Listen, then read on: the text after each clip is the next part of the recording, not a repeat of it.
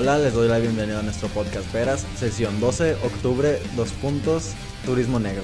Yo soy Akim Akayeme y de mi lado izquierdo tenemos a una maravillosa invitada, la mujer más guapa, más bella, más amable, más empática.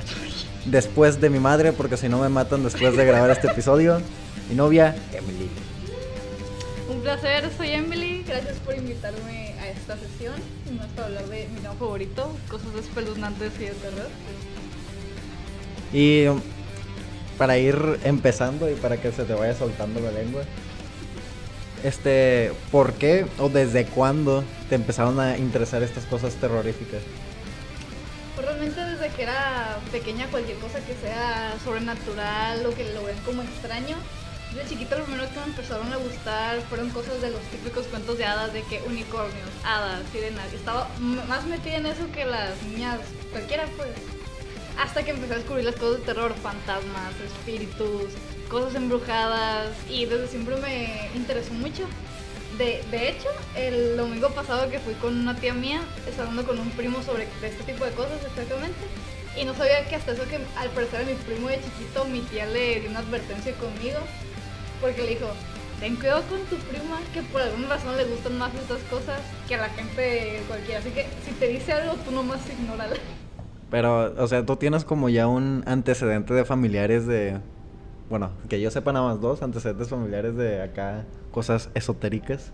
Sí, pues de hecho resulta que mi, mi abuela del lado materno y mi bisa... No, mi bisabuela del lado materno y mi tatarabuela del lado materno, parece que mi tatarabuela era bruja y mi bisabuela no era una bruja como tal, pero siguió varias tradiciones de mi, de mi tatarabuela. De hecho me contaron que cuando mi, mi bisabuela iba a fallecer, mi bisabuelo tío fue desde donde vivía hasta aquí a Culiacán porque no vivía aquí porque según había hecho él, porque también es un brujo, había hecho un ritual, hechizo y le dijeron que iba a morir próximamente su hermana. Entonces llegó justo el día antes de que muriera para poder despedirse de ella.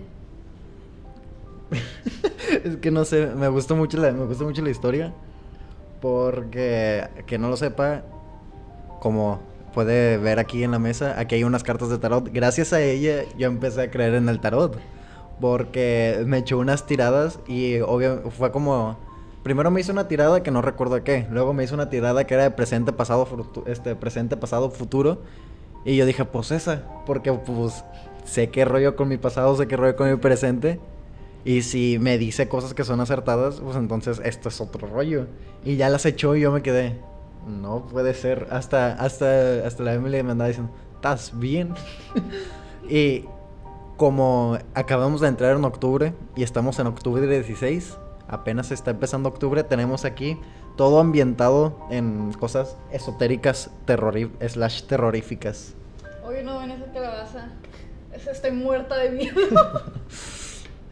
Y bueno, pues antes de, antes de empezar, anulo cualquier maldición que este video puede generar.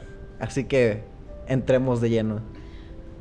Pues realmente me dieron muchos temas a elegir para poder hablar, entonces yo elegí uno de mis preferidos que es como tal el turismo negro. Pero ¿qué es el turismo negro? El turismo negro se refiere a cualquier tipo de turismo que tenga que ver entre con cosas esotéricas, ya sea tragedias o muertes o en sí ya cosas paranormales, de fantasmas, de espíritus, lugares embrujados, lugares que tengan historias trágicas así. Por ejemplo, aquí en México, en Guadalajara creo que es, no, en Chihuahua se encuentra la Pascualita. No sé si alguno de ustedes haya, haya viajado. Y si van a viajar, les recomiendo que, aunque sea, pasen por ahí. La Pascualita, básicamente la historia era de una muchacha la cual se le consideraba muy hermosa. Y el día de su boda, justo llegando al altar, la picó un alacrán y se murió.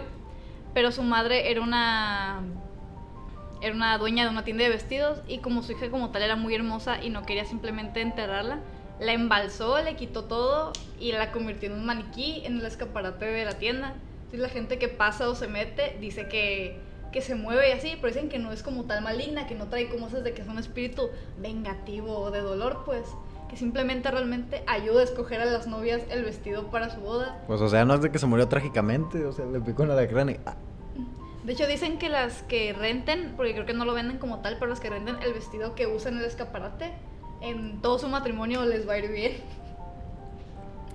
Lo cual es raro para lo que estoy acostumbrado a ir de historias de terror. Vámonos a Chihuahua. No, sí, ahorita, o sea, el Vega nos deja ir. Eh, ah, lo que ahorita lo que quería decir era que el turismo negro no sé um, porque cualquier cosa que sea de turismo negro que sea como macabroso, tenebroso, como por ejemplo está Chernobyl entre de, de Trulista que también cuenta como turismo negro, porque es una tragedia y no solo el turismo negro se como es fuera de México, porque pues las únicas personas que nos ven es de México, sino que hay muchos, se me hace que en México hay demasiada variedad y mucho de turismo negro, este, y cosas que no son, entre comillas, digamos que oficiales o fáciles de encontrar en internet. Porque si te, por ejemplo, si te vas a, digamos, Monterrey, que no tengo idea que hay en Monterrey, pero si vas a Monterrey, te aseguro que si vas a una, a una mm, colonia te van a decir, no, pues aquella casa estaba sí, embrujada, sí, sí. aquella casa abandonada pues también está embrujada, en aquella casa mataron a este, el esposo mató a toda la familia y, este, y se ve a la niña así en el, en el De hecho, segundo aquí en piso. Culiacán hay dos casas embrujadas. Una que era supuestamente un arco y la Black House, que es como un de este de fiestas. La de narco, ¿cómo le dicen? La casa del diablo. Y en Mazatlán. Le decían la casa de Juan del Diablo, pero no me acuerdo cómo se llamaba. Un Juan, no sé, algo se llamaba. No me acuerdo el nombre del señor, pero está atrás del Allende, Allá por la antena, ¿qué? Del, canal 3. cerca de la, cerca de la Plaza Allende y la Lomita. Pues en Mazatlán también está la esta. ¿Cómo era la casa del diablo? La, La cueva del diablo. Pues también, o sea. O sea, no ocupas ir tan lejos para empezar a hacer negro, pues. Pues también, y eh, también aquí en México están las conocidas, está la isla de las muñecas, Las momias de Guanajuato. la isla de las muñecas. ya no se me Una- creo que se llama La cabaña de los lobos, el bosque de los lobos, una cosa así. La isla Que de no es un, que no es, o sea, que no es como tal la cabaña que está embrujada, sino que todo el bosque que abarca las cabañas está embrujado. Dicen que se han visto animales deformes, cosas humanoides deformes y se visto no sé qué avistamientos de ovnis supuestamente. De hecho, hay justo en la es que Cabaña de Lobos es la como que en la que más hay actividad, pues dice, mucha gente le suma esto porque como sabe que, que esa cabaña es la mejor para eso, van y hacen rituales, van y juegan a la Ouija y pues nomás le hacen que sea más embrujada aún. Que no, lo- ah, no es por desmeritar estos este turismo negro ni tampoco desmeritar que de que no, no existen los fantasmas. Sinceramente yo no, la neta, hasta que no me pase nada, yo voy a decir, a mí me asustaron aquí, auxilio. Pero hoy me da un montón de miedo, obviamente, ir a así de que, de que la casa de los Winchester, de que ir a, a ese lugar que es de la cabaña de los lobos. Pero sinceramente, sí, el poder de la mente es increíble poderoso. Si quieres o sea, entiendo por qué van, sí, porque para sentirse como dentro de un ambiente embrujado. Pero si lo único que quieres es tener miedo, vete a un bosque, o sea. En la noche, Ajá, no, o sea, o solo. apaga las luces de tu casa y quédate así en- sentado en medio de la sala en el, en el piso. Tú solo empiezas a, a paniquearte. Eh, eso no estaba ahí cuando me senté, ¿ve? Sí, ejemplo, yo también pongo que el poder de la, de la mente es, de- es, pues, muy grande. Pero hay veces que estás sentado y. Ah, mira, una silla. Está volando. Nada, debe ser mi imaginación. Y la silla cae y se rompe. O sea, hay cosas que no por herida pues no tienen explicación. Te voy a. Pues es que, no sé, científicamente hay muchas cosas que todavía no se comprenden más allá de nuestra tercera y casi incomprendida cuarta dimensión. Científicamente, nada de Halloween es científicamente. Dime una sola cosa de Halloween que sea científicamente. No, te estoy diciendo que científicamente, o sea, no sé, es que al mismo tiempo la científica, la, ci- la cienta- la ciencia desmiente todo esto, pero a la vez Pero. Pero, esto- Pero. está el pero. Porque quien decía que a mi padre le va a molestar mucho que diga esto. Pero no me acuerdo si Stephen eh, Einstein era el que decía que, que no negaba la existencia de un dios. O sea, no de, de este de un ser como. Poderoso. Ajá. Eh, Einstein era panteísta. Panteísta. Creía en los panteones. que no, que- Leemos panes. Que todo puede ser Dios. Toda la naturaleza puede ser Dios, pero no como un ser inteligente que está dominando el Mm. mundo. Ok. Bueno, pues eso. ¿Y cuál es la siguiente cosa de turismo negro? La, que tengo como mi favorita ahorita es la casa Winchester. Ella se encuentra en. ¿San Paul? No. No, San José. San es que José. está en nombre español. En San José, en eh, San José, California.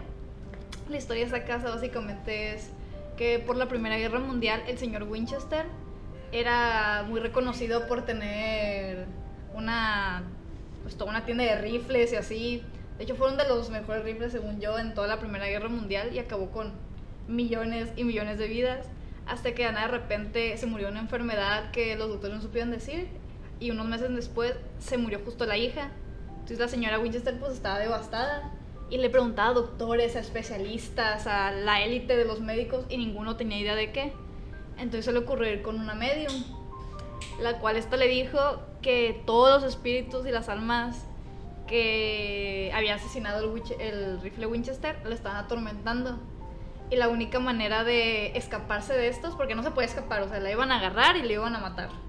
La única manera de mínimo perderse entre ellos era que con todo el dinero recaudado construyera una casa inmensa, inmensa, inmensa, con laberintos, con pasillos, con puertas, con miles de habitaciones que lleven a diferentes lados y que estuviera ella siempre rotando. De hecho, esa casa ahorita mismo tiene... mm, ¿Dónde está? Tiene 160 habitaciones, 467 puertas, 47 chimeneas, 2 salones de baile, 10.000 paneles de vidrio, 6 cocinas, 40 escaleras, 52 tragaluces, 2 sótanos e incluso posee una ducha de agua caliente, calefacción central y 3 ascensores. Y una campana. Y una campana, esa campana es... Se dice que esa campana se dice que al final de los meses se toca sola. Ah.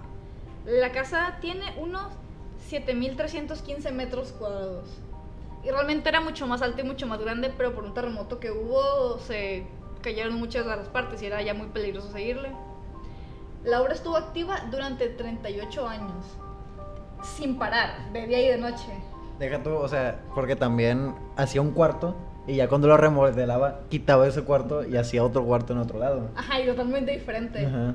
La cosa de la, de la casa es que no es como una, simplemente una casa grande, sino que tiene ventanas en el piso, puertas que llevan a vacíos, eh, cuartos que están completamente sellados, eh, habitaciones que son totalmente idénticas para que te confundas y pi- pienses que es la misma, salones que están vueltos, baños que son closets, closets que son baños, cocinas que están en un armario, o sea... Y el rollo, el rollo este de que está todo combinado y está todo enorme, en un- muy enorme.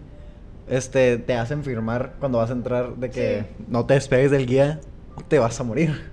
O te pierdes y ya no vuelves a salir, o de plano entra, que caes en una de estas habitaciones trampa en la que pues ya no puedes salir y te mueres. Sí, pues, o sea, obviamente la guía está, o sea, la guía tiene autómatas, aunque ya probablemente se sepa toda la casa, pues. Tiene un mapa por si las dudas, tiene radios, y si alguien se les pierde, sí lo mandan a buscar de inmediato, pues. Pero el contrato también es más que nada porque si te pierdes, no les, les eches de bronca, pues, con que te dijimos que no te separaras, tú te separaste, es muy tu problema. De hecho, hay dos tours, uno de día y uno de noche. El momento de noche es en el que más actividad paranormal pasa. Dice que abajo de los sótanos se aparece justamente el fantasma del señor Winchester nomás paseando de lado, pues. Sí, sí, como en una, como en sala de calderas, algo así, ¿no? ándale.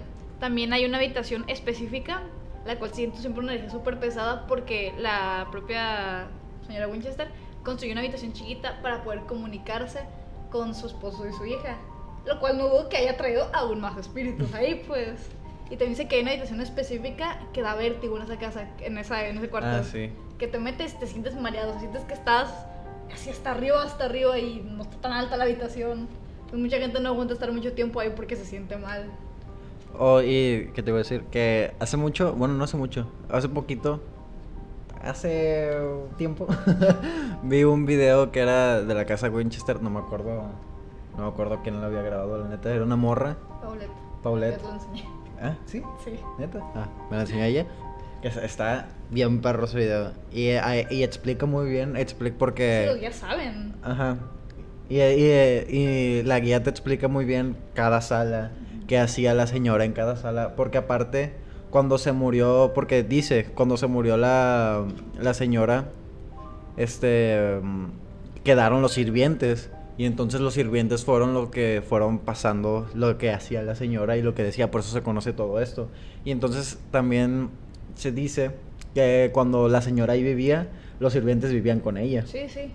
No, la señora, por lo que se sabe, era muy buena, o sea, les daba, o sea, los- no era como así de que, ay, pues ahí tienes un cuartito, y no, los cuartitos están acomodados, comida siempre había, o sea, obviamente trabajaban, ajá, pues, pero ahí vivían con ella, eran como si fueran ya compañeros, pues, o sea, dicen que la señora Winchester realmente era, era buena con ellos, o sea, y cuando se fue, pues les, les dolió que se fuera. También sí sé que tenía como, creo que era, era el 13, que tenía así como números Ah, específicos, sí. que de que en un lugar 13 ventanales, en tal lugar 13 sillas, en tal lugar 13 copas, no sé. Y que también siempre usaba un vestido negro con un velo, pues, por si se llegaba a encontrar con un espíritu, que la pasaran desapercibida, pues que no la notaran como viva. Y que nunca dormía en la misma habitación. Sí, cierto. Que siempre cambiaba de habitación, pero la noche que murió, que creo que fue, no sé si fue por un infarto ya por causas naturales, pues, eh, murió justamente en su habitación favorita. Yo pues ya sabía que se iba a morir. Pues que ya estaba viejita para la, la edad que tenía. También, pues hablando de, de allá de Gringolandia, ¿no? Eh, también quiero mucho al Museo de los Warren, ahí donde tienen a Anabel. Uy. Que de hecho está barata la entrada, o sea, cuesta 200 pesos entrada, pues. Y ahí puedes estar viendo, nomás que si tienen como ciertas especificaciones, pues, de que no a todo lo que hay le puedes tomar foto, no a todo lo que hay le puedes tocar. No, pero este, le tienes que pedir permiso para tomarle fotos, ¿no? Sí, son algunas cosas, pues, lo que digo, tiene como ciertas reglas y Anabel no te puedes acercar a ella, pues. Puedes verla, pero medio de lejitos, pues. Que está en una esta de vidrio y así, está encerrada. Que a veces dicen los de los de esa casa, pues, porque pues, los Warren ya se murieron hace, hace bastante. Entonces, no me acuerdo si como tal el museo ya es de otras personas, creo que son de sus hijos y así, pues, de la familia. Pero dicen que a veces se escuchan como que se intenta salir, pues como que se escucha movimiento en esa zona y que saben que es ella. Y por eso mismo, dos veces al mes, un cura va y bendice la caja, le echa agua bendita, no te salgas. ¿Y por qué creen que saqué los muñecos de mi cuarto? Porque ya no duermo tranquilo desde entonces. También, la- también en general tienen de que espejos, otro tipo de muñecas. Creo que tienen una silla. Que recordé que sí, una silla que se mueve sola. Que no recuerdo, sí hay una silla, pero no me acuerdo por qué estaba ahí. Que era una silla maldita, creo que de un bar. Que que como que había una persona que siempre se sentaba en esa silla y no, no me acuerdo si mató un montón de gente así y se quedó como en el espíritu en esa silla. Y esa silla la tienen colgada en una esquina para, Para que, que no nadie se se sienta en esa silla. Ahí nomás la puedes ver desde, desde abajo. A ver, ¿qué otra? Ah, pues también tengo Chernobyl, que esa no es como tal de espíritus y cosas paranormales, pues, pero lo que va de la tragedia, pues. Ujú. Toda la explosión que hubo es la más grande que ha habido hasta el momento y la más catastrófica. Pues es que partimos desde que la, este rollo de las, de las vibras pesadas, de las vibras malas, es cuando ocurre o ocurrió algo muy trágico. Porque con lo de los Warren, o sea, lo- lo- nada que ver, lo de los Winchester, lo de los Winchester, este fue como eh, el vato diseñó un arma que causó un montón de muertes y pues Tragedias. y tragedias en la, en la segunda en la primera en la Primera Guerra Mundial. Y eh, en lo de con lo de Chernobyl, pues todos conocemos lo de Chernobyl, Sí. que era un, una un, ah, Una planta nuclear. una planta nuclear y entonces hubo un accidente X, no me acuerdo por qué. Creo que no había como un mantenimiento y algo como que sería una fuga, pues, y. Y así lo dejaron. No, y explotó. O sea, sería la fuga y en eso explotó. Y entonces explotó lo que te- terminó con escuelas con niños, casas con niños, de Mucha gente hospitalizada. Ajá, una tragedia muy grande en la historia de la humanidad en, la que hubo muchas muertes y muchos afectados. Eh, y fue algo muy trágico, muy de repente. Y eh, esto es a lo que Hubo voy. más de 100.000 muertos. Eso es a lo que, eso es a lo que voy. Esa, esa son tragedias muy fuertes y también este tipo de como de muertes muy trágicas y de dolorosas, de tristezas traen traen consigo, por así decirlo, vibras Más, más que como tal la muerte, porque puedes decir como de que no, en ese hospital han muerto, muerto mucha gente, ponle, no, pero puros de causas naturales, de viejitos. De que, ah, no, aquí han muerto los mismos, pero porque fue una masacre, o sea, eh, sí, sí, todo es diferente, yo creo. Nos queda cuenta que Chernobyl, después de unos años, pues la radiación bajó en, en algunos lugares y mucha gente empezó a querer ir. Entonces está abierta al público. Lo que pasó es que creo que por el video de Luisito, porque ahorita que, me, lo, me lo comentó tu mamá, quiero acordarme que precisamente fue por el video de Luisito que se empezó a volver ese lugar famoso, pues. Y muchos más influencers querían ir para ver y así. El problema es que muchos influencers están tontos. Entonces te dan un, te dan un traje, te dan un equipo para que, pues, por si acaso la radiación, pues. Entonces hay fotos de los estos de que se quitaban el traje y modelaban así, o se quitaban la de esta y así. Y no puedes hacer eso, te vas a morir. Entonces lo cerraron por bastante tiempo hasta que se les pasara esa, ese furor de ir, pues. Y no sé ahorita sigue abierto. Yo espero que siga abierto porque yo quiero ir. También se dice que cuando tomas que como tal no se ven en, de que tú verlos, pues. Pero si estás tomando fotos y video que en las ventanas de los edificios así, pues se pueden ver las sombras de la gente. Y sin contar los supuestos avistamientos de mutaciones, pues de animales mutados o cosas Por así. supuestos no, porque es ya está muy... ¿Cómo se dice? Está demostrado que la radiación trae alteraciones pues a la... A la... Al organismo. A la genética. Hablando de la genética. ya que me sacaste el tema. Eh, ¿Ubicas al hombre con el ADN derretido? La verdad sí, pero fingamos que no lo ubico. El caso del hombre con el ADN derretido fue. Me cuenta que esta persona, que ¿cómo se llamaba? ¿Cómo le había puesto? No me lo creo. No, Hisashi. es que se me olvidó mucho su nombre. Hisashi se conoce como ahorita con la persona que más ha estado, ha estado expuesta a la radiación. Él estaba en una planta nuclear en Japón. Entonces él y un compañero suyo estaban echando algún tipo de líquido, no me acuerdo ahorita cuál es, a un tanque de sedimentación, creo que era algo así. Pero la cantidad que tenían que echarle, haz de cuenta que era 1.5 y le echaron 16. Esa cosa causó una reacción y explotó. No explotó tan grave como Chernobyl. que literal fue masivo en toda la ciudad, pues. Pero ahí donde estaban, afectó a tres personas. Al Hisashi, a un compañero que estaba en un pasillo porque se estaba yendo y a un directivo que estaba en su oficina. El directivo se salvó, estuvo en terapia por varios meses en el hospital intensa y creo que ahorita pues, por ahí, no, sé, no, sé qué hacer.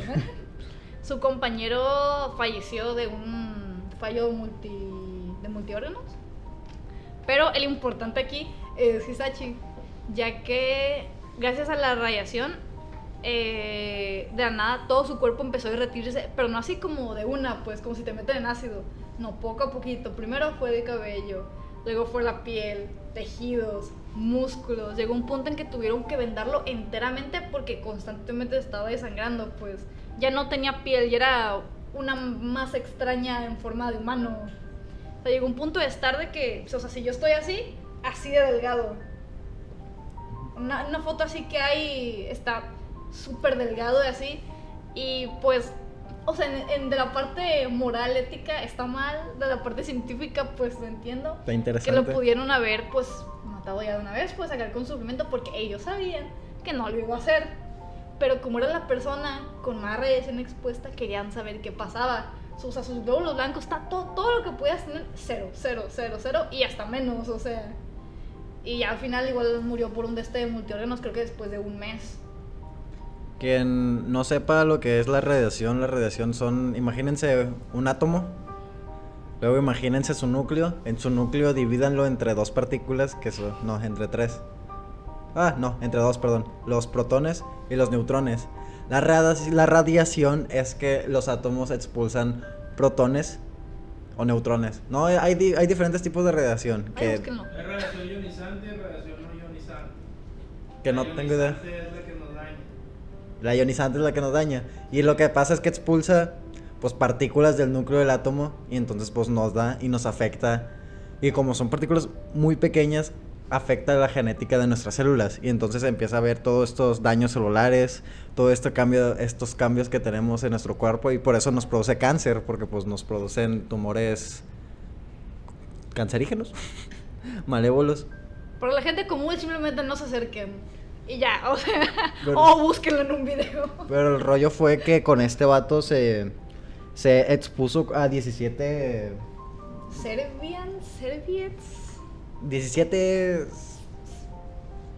17.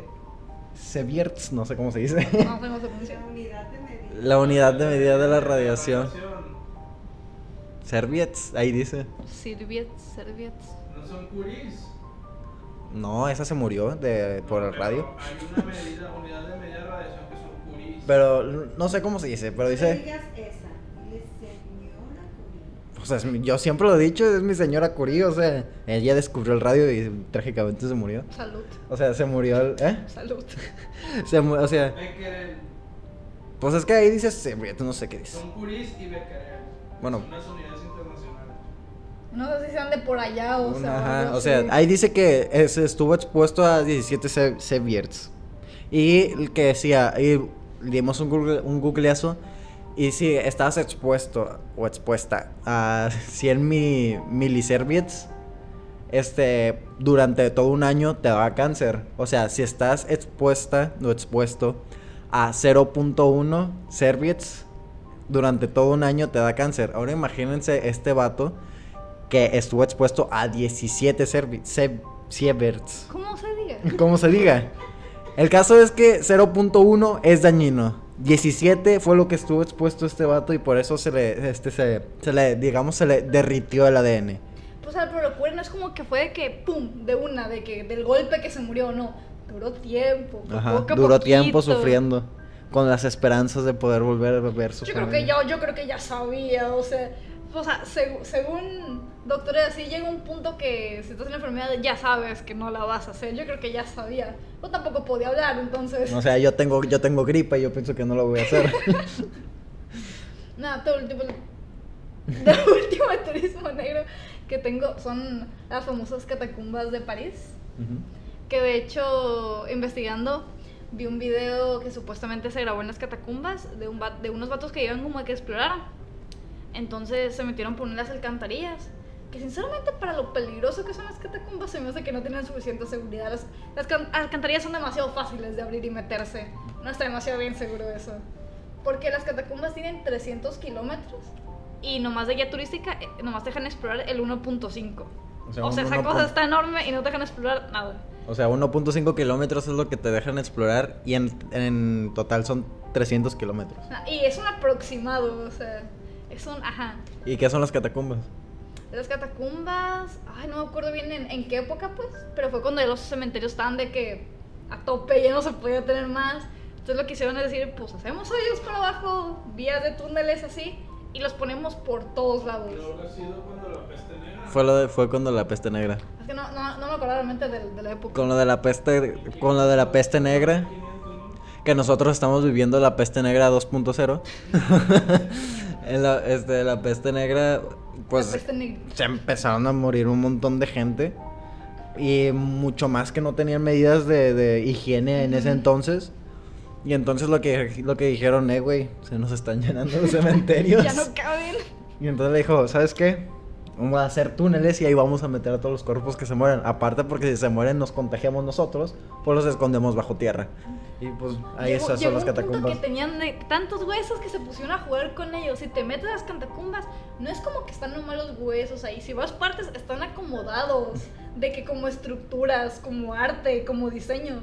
O sea, llegó un punto que dijeron, ¿y qué hacemos? Pues no sé, haz una pintura con ellos. O sea, imagínate los que están haciendo de que yo estoy aburrido.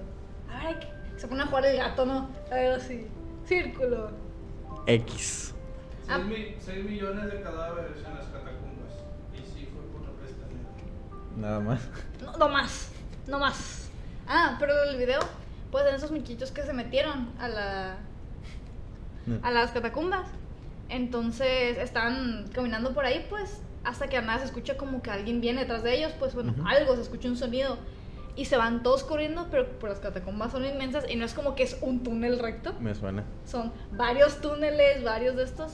Los dos otros dos se pierden y el camarógrafo se queda solo. Entonces dicen que el de este dura, creo que dos días. O sea, la grabación, pues, Ujú. de que está perdido, de que no sabe qué hacer, que no encuentra la salida y nomás se vuelve a escuchar el sonido de antes. Yo quiero su cámara. Como, como grita, avienta la cámara y sale y se no se escucha como se van corriendo, pues.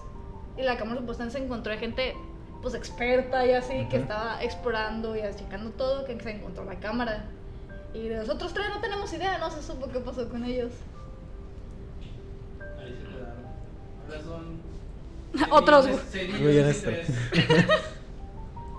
A ver, pero. Uy, ¿qué es esto? Ah, fuchi. Ah, también otro tema de los que traje, porque traje dos temas en sí. Son. Eso no sé muy bien cómo explicarlos, pero se han puesto. Se pusieron hace mucho tiempo, como por- cuando están en secunda- secundaria de moda. Que son como tipo de rituales, como juegos. Que precisamente como tiene. Como parecen más juegos que como un ritual de. Y échale no sé qué tanto, si agarra esto, sino son como, son como jueguitos. Se pusieron como más de moda. Jueguitos, o sea, ahorita van a escuchar. Son jueguitos. Jueguitos. Inofensivos, o sea. Ayer jugué tres. Cállate, ojalá no. Pues el primero que traje es uno muy conocido que se llama el juego del elevador. De hecho, si buscas videos, hay, hay como varios así, pues. Audiencia, un momento. No hagan esto El en casa. padre. Sabe. No, no sé. En el nombre del Padre, Del Hijo, del Espíritu Santo. Amén. Haciéndole, haciéndole la persignación volteada, atrayendo todos los malos espíritus. Chavito, me persiné al revés. Ustedes no hagan esto, por favor. Entonces, alguna que para el juego del elevador ocupas un edificio que tenga un elevador. Pero que el, edificio contenga 10 pisos o más. Si contiene menos, así de simple que no se puede hacer. El- la finalidad del juego supuestamente es llevarte a otra dimensión, a un mundo alterno. Hay gente que varía diciendo a qué mundo te lleva, pues puede ser realmente random. Pero para hacer esto hay una secuencia de pasos, las cuales les voy a decir en un momentito. A ver, ¿dónde estaba? No me lo sé de memoria y ya me, lo, me, lo con- me montó, me contó rituales. En una noche me contó rituales y pum, pum, pum, pum, pum. Y yo, por favor, para. Mira, Por precaución, no por miedo. mira, primero tienes que meter desde el piso 1, pues. Ah, sí, sí No, te metes del piso 7. Ah, también, porque si entre pisos se mete alguien en el elevador, ni modo, tienes que, que haga lo suyo y devolverte al piso 1 y empezar de nuevo. Entonces tienes que checar como que no haya, no haya mucha actividad en el edificio.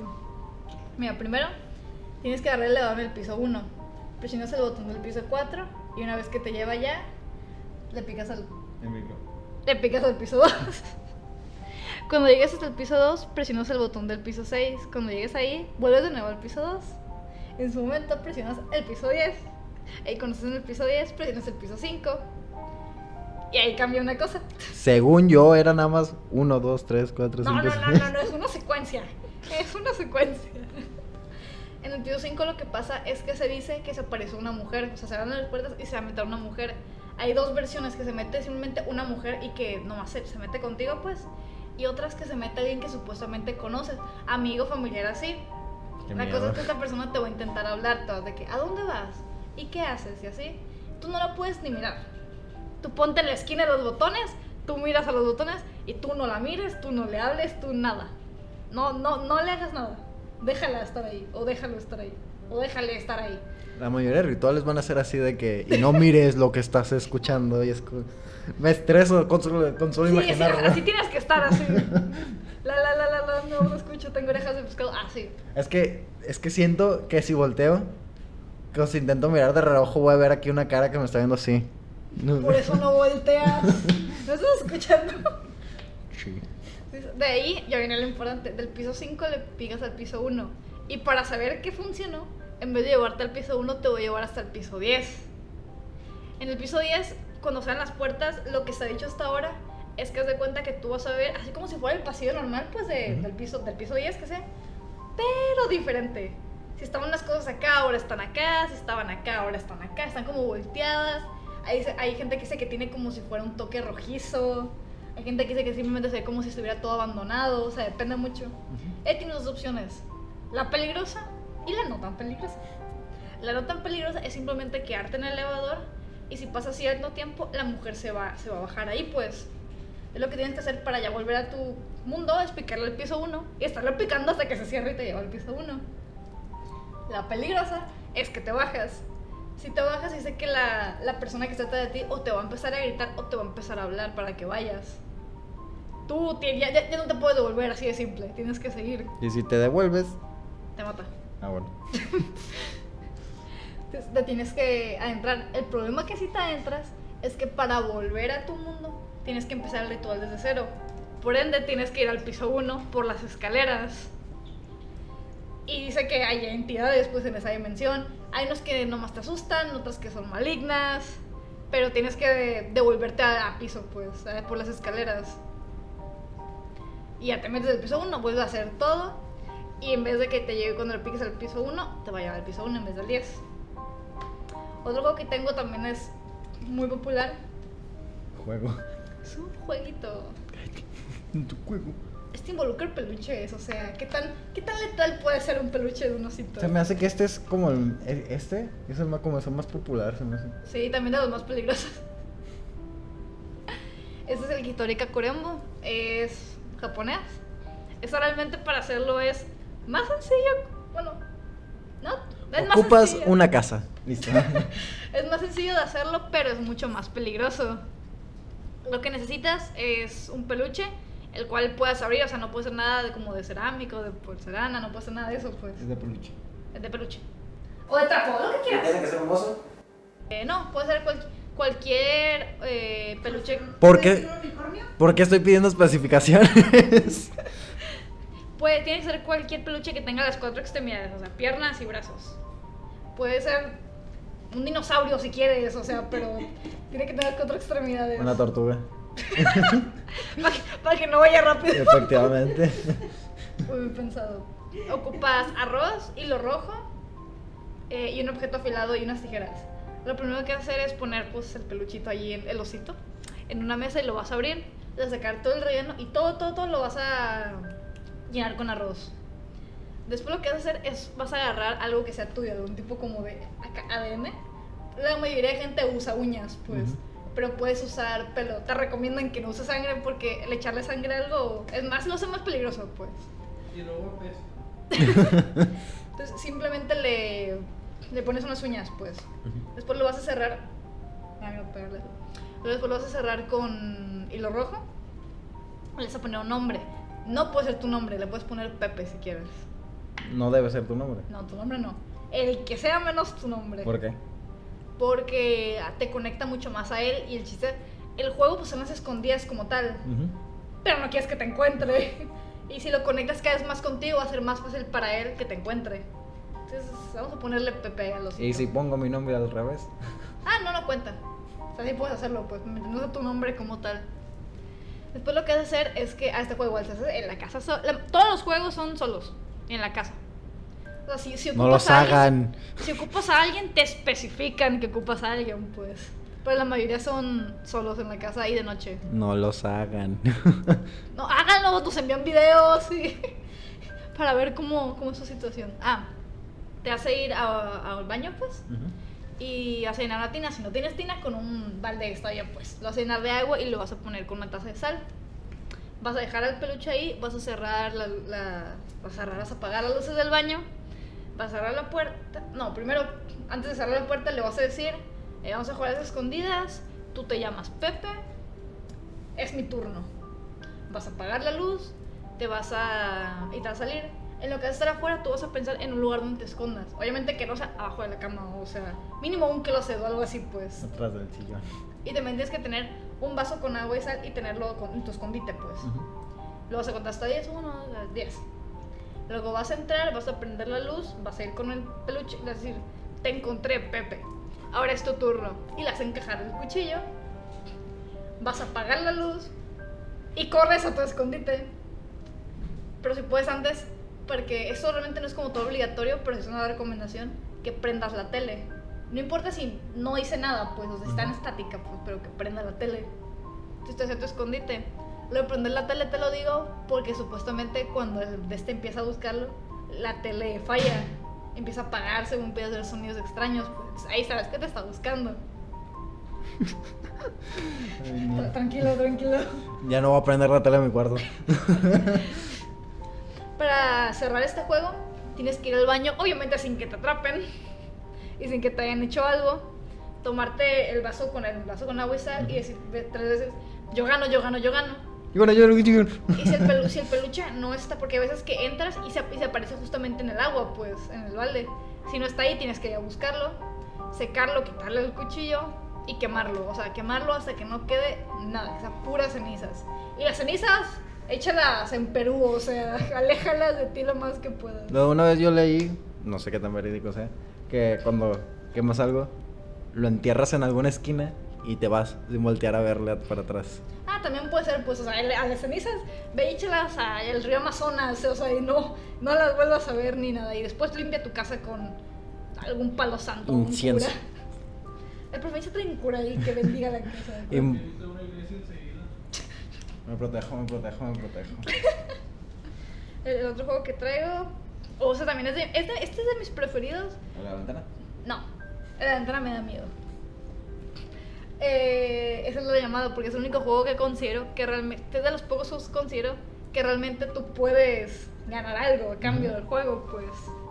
Entonces, eso es el, es el juego que más me gusta. Para este juego realmente ocupas tres cosas. Estar solo en tu casa. Estar solo en tu casa. Que pasen más de las 12 de la noche. Y tener dos teléfonos que sean tuyos. No importa si es un Nokia y tu teléfono normal. O sea, si es un Lamparit, no importa, pero que sea tuyo. Que no sea un amigo, que no sea de tus papás, que no sea de nadie. Tuyo. Los dos tuyos. Ajá, no importa si es nomás para llamadas el telefonillo. Para que sean, así. para que los dos tengan tu energía, nada más tuya. Efectivamente. Después ocupas agarrar dos habitaciones en tu casa que estén separadas. Por ejemplo, aquí sería. No sé. La sala y mi cuarto. Ándale. La sala y tu cuarto. Entonces vas a poner uno de los teléfonos aquí en. Y ya sé cuál es. Ya te decía, Sí, ¿te ya me acordé? Aquí en, aquí en la sala vas a dejar la luz prendida, vas a apagar todas las demás luces, vas a cerrar la puerta de tu cuarto. Es que aquí están muy cerquitas, pues, pero de preferencia al lugar que sea como que estén más lejos las habitaciones, pues.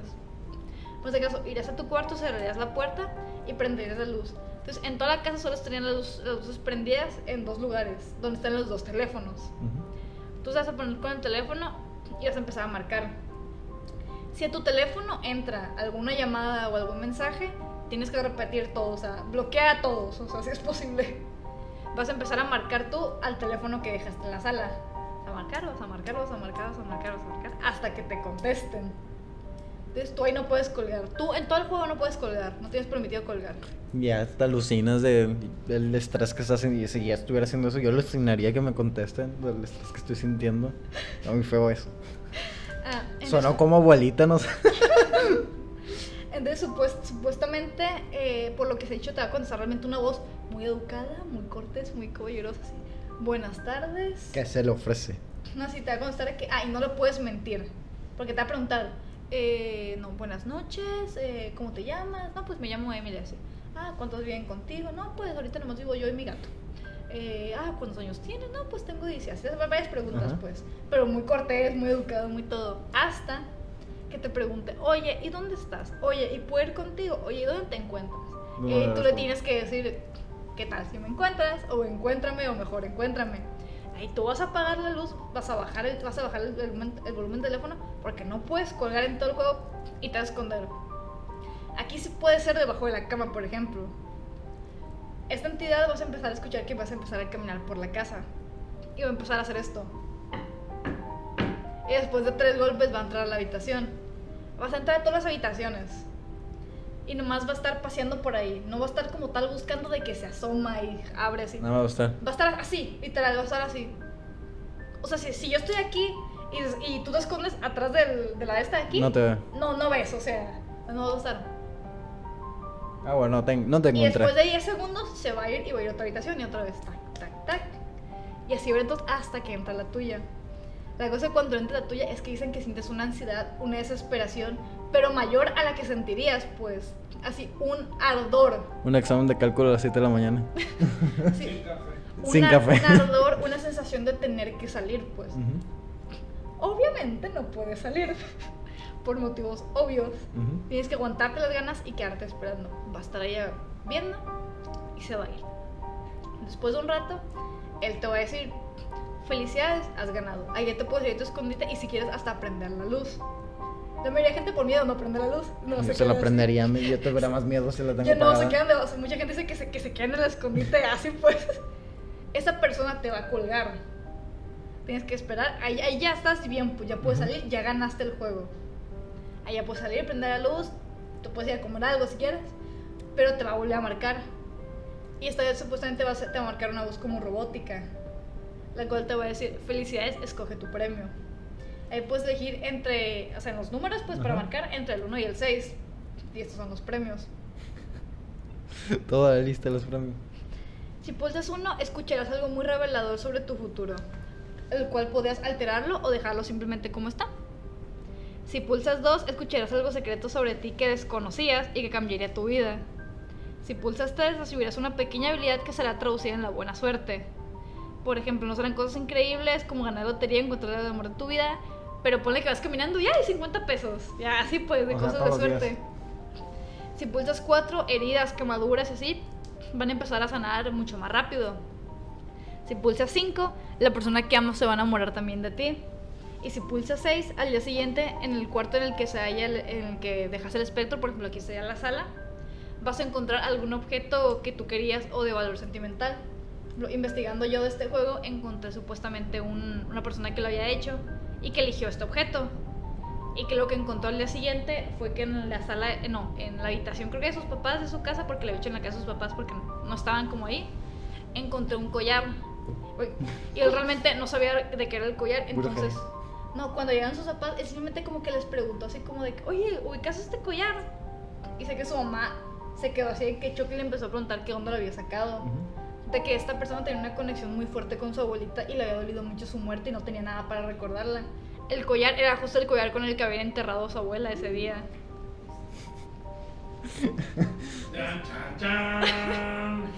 O sea, de todos los juegos, porque hay juegos realmente donde hay unos que son de preguntas, pues de que preguntas con una entidad sobre cosas y así, pues. Ujú.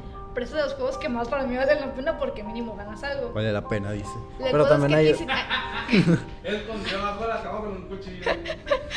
con una cruz así. No, la cosa es que mucha gente puede decir como de que, ay, bueno, si lo hizo una vez, lo hago seis veces y gano todos los premios. No puedes.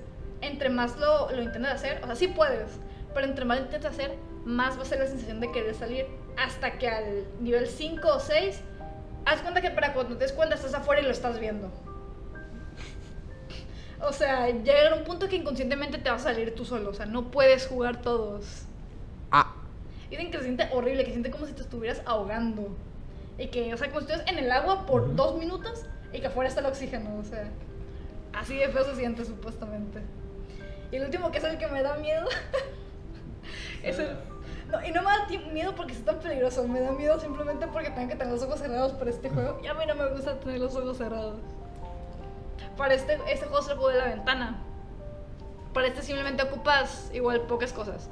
Una ventana con una cortina. una ventana con una cortina. eh, la casa sola.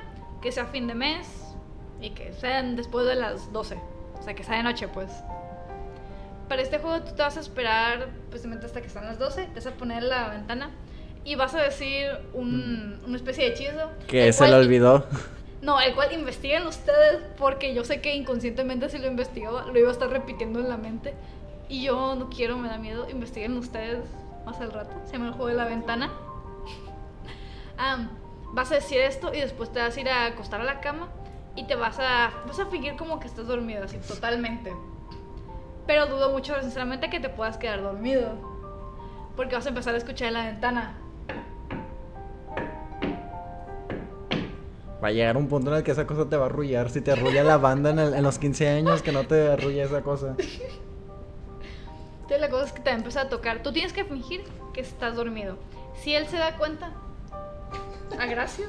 Si él se da cuenta que estás, que estás despierto, le estás dando la chance de que entre y pues te, te mande a dormir. De verdad. Va a empezar a seguir tocando y así va a estar hasta que salga el sol. La única manera en la que tú puedes abrir los ojos es hasta que notes que el sol ya salió. Van a haber momentos en la noche donde se dicen que puedes escuchar como algo, como ay, alguien llegó, o de que ay, alguien te habla, para que abras los ojos. O que incluso de la nada vas a empezar a dejar de escucharlo como que ya se fue. Pero no se fue. Es hasta que veas el sol. Ahí sigue. O sea, te está intentando engañar para que abras los ojos, pues. Y dirán ustedes, ah, qué divertido sería hacerlo. Espérense. Emily, ¿qué recompensas trae esto? ¡Nada! Morirte. Morirte. Tener posibilidades de morir. Una experiencia inolvidable. Cállate los ojos. Mira, tienes la experiencia de poder decir tu entrevista de trabajo, ay, ¿tú cuáles son tus cualidades? El juego de la ventana. Sé fingir estar dormido durante seis horas. Invoco seres ultraterrenales en las noches y no me dejan dormir. Entonces, pues básicamente, o sea, realmente este no tiene como tal un cierre como los demás, pues. Simplemente es hasta que el sol salga. Cuando el sol salga, ya puedes estar seguro de que, como tal, puedes abrir los ojos. Y es el último juego que hasta yo traigo. Pues es todo esto, lo de los rituales a mí mm, lo odio con todo. Es como, o sea, no lo odio, me da muchísimo miedo. Que es como, es como, ten este vaso, te puedes cortar la mano si lo agarras. Pero si soportas 30 segundos, te vamos a dar un chicle. Ofertón. No, gracias, por favor. O agarra este, vid- este vidrio. Se te va a encajar 30 centímetros en la piel. Ok, ¿qué me vas a dar a cambio? ¿Quieres algo a cambio? o sea, es algo inútil, o sea... Peligroso. Es muy peligroso. No sé, a mí, a mí me da como, ¿por qué existe esto? No, y deja tú, esos que te cuento realmente del procedimiento como tal son fáciles. Por ejemplo, hay uno que es el- así, rapidito. Nomás una cosa que es un juego que es de la medianoche. Que una de las cosas es que tienes una vela. Y el ente que está ahí te va a intentar apagar la vela. Y Y, tienes protegerla. 12 segundos para prender la vela. Si no la prendes, va a estar tu entidad para siempre en la casa hasta que de alguna manera lo logres sacar. O sea, y, y- y tienes que estar tú o sea, caminando a la casa y no puedes estar con la vela. O sea, tienes que ir corriendo rápido si sientes que se apaga o algo, pues, y no puedes saber. La única manera que sabes es porque tienes todo oscuro, pues. Entonces hay una luz a lej- lejanía de la vela. Y si ves que se apaga, tienes que correr a prender la vela, pues. Bueno, para ir cerrando este, este, este juegos de, de terror, yo, ¿qué tengo que decir? ¿Qué tengo para decir? Que lo de el turismo negro para mí sí es muy interesante y a mí sí me gustaría visitar varios lugares, aunque me, estuviera mu- muriendo de miedo. Sin embargo, primero quiero buscar aquí en México qué hay. O sea, no, tan- tan- no solo porque es México, sino porque es más barato. O sea, sí, sí. Irte a, a Guanajuato a ver las momias es más Sí, barato que irte para los iniciar aquí en. México, pues, Ajá. y ya ir subiendo cada vez. Aunque si me invitan a la casa ya te voy a decir que no. O sea, me invitan, pues, si me invitan a Japón, pues yo también me voy. O sea, y no hay nada de terror allá. Bueno, sí hay de ver. Eh, Las estaciones de malditas.